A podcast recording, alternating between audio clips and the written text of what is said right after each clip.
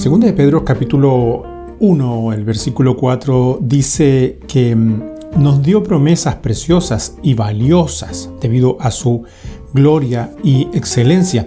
Y estas promesas hacen posible nuestra participación en la naturaleza divina o para que por ellas, dice la versión Reina Valera, lleguemos a ser partícipes de la naturaleza divina. La historia de la caída en pecado de Adán y Eva es triste. Creados a la imagen de Dios para vivir en su comunión, la desobediencia les excluyó del paraíso y sometió a todos sus descendientes a una naturaleza pecaminosa y bajo condenación. Pero desde el mismo momento, la promesa de redención anunció la derrota del mal. En Cristo podemos ser regenerados.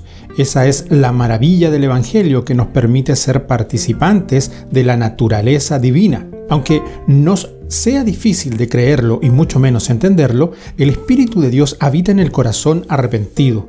Por eso vemos en la Biblia declaraciones tan sorprendentes como la que enseña que somos templos del Espíritu Santo, según 1 Corintios 6, 19. El pasaje de Pedro que acabamos de mencionar nos muestra cómo esa naturaleza divina, tal como se nos ha prometido, va creciendo en nosotros por la obra del Espíritu. Cuando nos convertimos somos niños en Cristo, pero después va añadiéndose a la débil fe primera otras características que vienen de Dios como poder, conocimiento, dominio propio, paciencia y amor.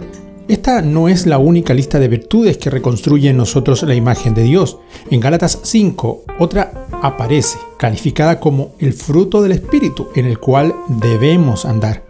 Otros pasajes bíblicos insisten en las actitudes que deben irse desarrollando en el carácter del cristiano. No estamos obligados a permanecer en la miseria de una naturaleza caída si permitimos que el Espíritu complete y perfeccione su obra en nuestras vidas. Día a día, si vivimos en obediencia, la naturaleza divina va siendo restaurada. Nuestra oración entonces debe ser, Señor, completa tu obra en mí para ser una mejor persona. Bendiciones.